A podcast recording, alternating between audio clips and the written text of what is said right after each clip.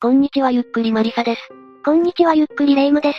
本日は女子大生の派遣モデルが悲惨な姿で発見された、最悪の事件について解説するぜ。以前もプライベートモデルの一件があったわね。それはモデルという名の上だったが、こっちは本当に言葉通りモデルの女性だった。なら派遣先だって普通の会社とかじゃないの？事前調査はしていたものの、派遣してしまった先がとんでもない男だったんだ。事件の概要、経緯、犯行と順に解説していこう。事件は2011年8月のこと。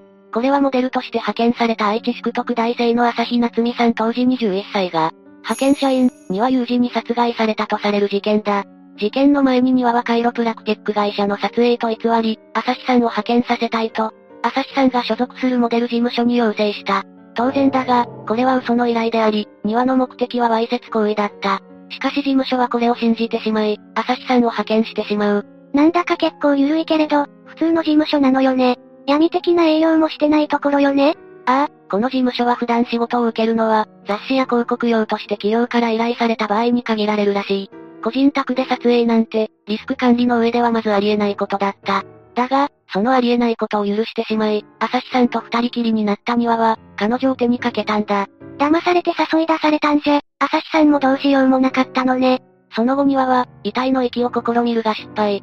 それで結局、事件発覚前である翌日に警察署に車で出向いた。そして、助手席にある遺体が自身の手にかけた、朝日さんだと述べて自首したんだ。あれだけ計画的な犯行を行ったのに、翌日自首？いつものことながら庭がよくわからないわ。もしかして朝日さんに恨みがあったりしたの？では事件の経緯と、犯行の詳細に移っていこう。まず事件を起こした庭はどのような人物だったかについてだ。庭は父親を早くに亡くし、事件直前までは一軒家の自宅に母親と二人で暮らしていたようだ。また庭には妹が二人いたらしい。事件以前の人柄はどうだったの？評判良かったの？周囲の評判については不明だ。というのも、庭は基本的に車で外出し、周囲の人間とは挨拶を交わしたこともなかったようだ。そんな周囲と没交渉の庭だが、意外にも東海生態院という生態院を経営していた。またメディアではあまり取り上げられないが、庭はテコンドーの教室を開いており、事件の3年ほど前には、市内の小学校の施設でテコンドー教室を開く旨の広告を、新聞に掲載したこともあったという。いまいち見えてこないわね。周囲と反りが悪いけれど、客商売はきちんとやっていて、テコンドーの教室もやっていたと。基本は真面目で、順風満帆だったということでいいの？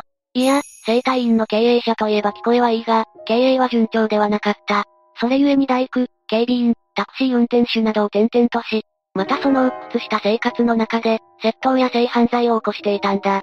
性犯罪が気になるわね。具体的にはどれくらいの重いやつ？露出ぐらい？窃盗含め、順に行こう。まず1997年、盗み目的で市内の民家に侵入し、住居侵入の現行犯で逮捕されている。そしてこの後の2001年に、性犯罪を起こしている。これは生体院の事務員に応募した20代の主婦に、小顔の新メニューを作るなどと目隠しし、診察台にうつ伏せにして体を触ったそうだ。庭はこれで準強制わいせつ容疑で逮捕された。普通に悪質ね。またこれで懲りたりはせず、2010年にコンビニ店で店員の女性二人に下半身を露出し、公然わいせつ罪で逮捕。ちなみにここまでで性犯罪だけで前科10犯で、服役は7度目らしい。想像以上なんだけど。さらに出所後の2011年7月、つまり事件の一月前には生ビールなど4400円分を無銭飲食している。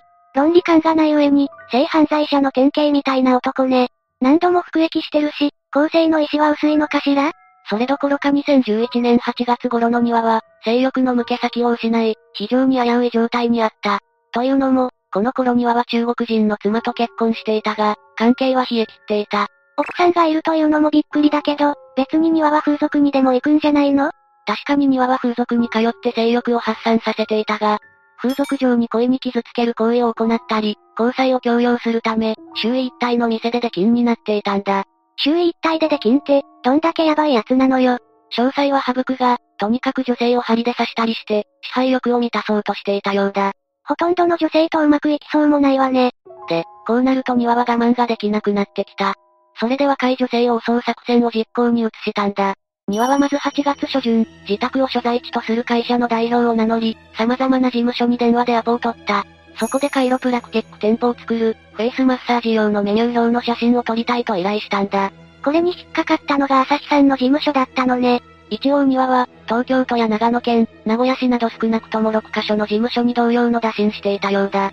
ただ朝日さんの所属事務所以外は、料金が前払いであったり、撮影時は二人だけなどという条件を受け付けなかったため、すぐに連絡を絶ったそうだ。言い方悪いけれど、獲物を物色していたわけか。突然我慢できなくなったわけじゃなく、計画的な犯行であった証明になりうるわね。このようにして、自分の要望に応えてくれる事務所を見つけた庭は、事務所側にモデル5人ほどの写真が載った資料を郵送させる。この時の庭の注文は、若くて見た目のいいことのことだった。うげ、この中から朝日さんに目をつけた庭は、8月10日に JR 一宮駅前で落ち合う約束を取り付けた。依頼の裏でこのようなことが進んでいるとは知らない朝日さんは、落ち合う直前に、ネットのブログにてお仕事行ってきますワクワクと更新していたそうだ。事務所とかは庭が嘘ついているって事件が起こるまで気がつかなかったの？しかも初回の客に一人で行かせるなんて、ちょっと怖いわ。モデル業界ではモデルが一人で撮影現場に行ったり、電話や書類のやり取りだけでモデルを派遣したりするケースも少なくないらしい。また事務所もこれまで派遣先でモデルがトラブルに巻き込まれたことはなかったこと。加えて事前に庭の事業形態なども書類などでチェックしたため、問題ないと認識していたようだ。業界全体としては普通のことだったと。けれども、常識外れのとんでもないレアケースを引いてしまったということね。ただその不運の割を食ったのは朝日さんだった。朝日さんは予定通り庭と落ち合うと、自宅へと車で連れて行かれた。そして庭に背骨の矯正について教えるなどと言われ、体を固定されることになった。身動きの取れなくなった朝日さんに、庭は一枚の紙を見せた。そこには声を出したり、自分の指示に従わなければ、首を切って2分で殺害するとの言葉があった。そしてあまりのことに驚く朝日さんに、庭は裸になるよう指示した。だが、朝日さんは恐怖からかこれに抵抗した。庭はこの抵抗に警察に行かれる可能性が頭をよぎる。また思い通りにならない朝日さんに対し頭に血が昇った。それで感情のままに朝日さんを刺したそうだ。身勝手すぎるわ。庭はこの時、自分自身の犯行の結果と惨状に動転したが、落ち着くと今度は一転して保身を図った。庭は朝日さんを山に行きしようと、自身の車の助手席に乗せて車を走らせたんだ。庭は山にたどり着くと、酒で精神安定剤を流し込んだそうだ。すると急に気が大きくなって、どうせ死ぬんだからと考えてしまった。は？なんなの？庭は彼女の体を切り取り、自身の征服欲を満足させようとしたんだ。どの部分を切り取ったかについては割愛するが、庭はこの行為に満足した。それで切り取ったものを手元に残し、遺体は車から山に投げ捨てたそうだ。シリアルキラーのトロフィー的なやつじゃないの。想像より数段やばいわ。だがこの変調はあくまで酒と薬の一時的なものであったようだ。落ち着いた庭は遺体が誰かに見つかると考えて、遺体を助手席に戻し家族に電話をした。自首この時点では自殺しようと考えていたようだ。それで家族に死にたいと告げた。この連絡を受けた庭の家族が自宅を訪れたところ、室内で結婚を見つけ、家族は庭が失踪したとして家出人として届け出したそうだ。家族は殺害現場なんて思いもしないわよね。ただ、現場を訪れた警察はあまりに大量の血液から、事件性を疑って庭の車のナンバーを追跡したようだ。もしこれが実を結び、先に確保していたら逮捕だったんだが、庭は死ぬに死にきれず、犯行翌日の11日午前4時頃犬山署に姿を見せた。そして女性を殺した。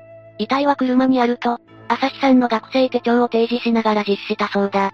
その言葉通り、庭が乗ってきた軽乗用車の助手席から、バスタオルをかけられた朝日さんの遺体が見つかった。事件性を疑っている段階だから、これでも自首なのよね。事件発覚後、犯人が特定されている状態で名乗り出ると量刑に影響しない出頭だな。庭のパターンは犯罪が発覚していないから自首だ。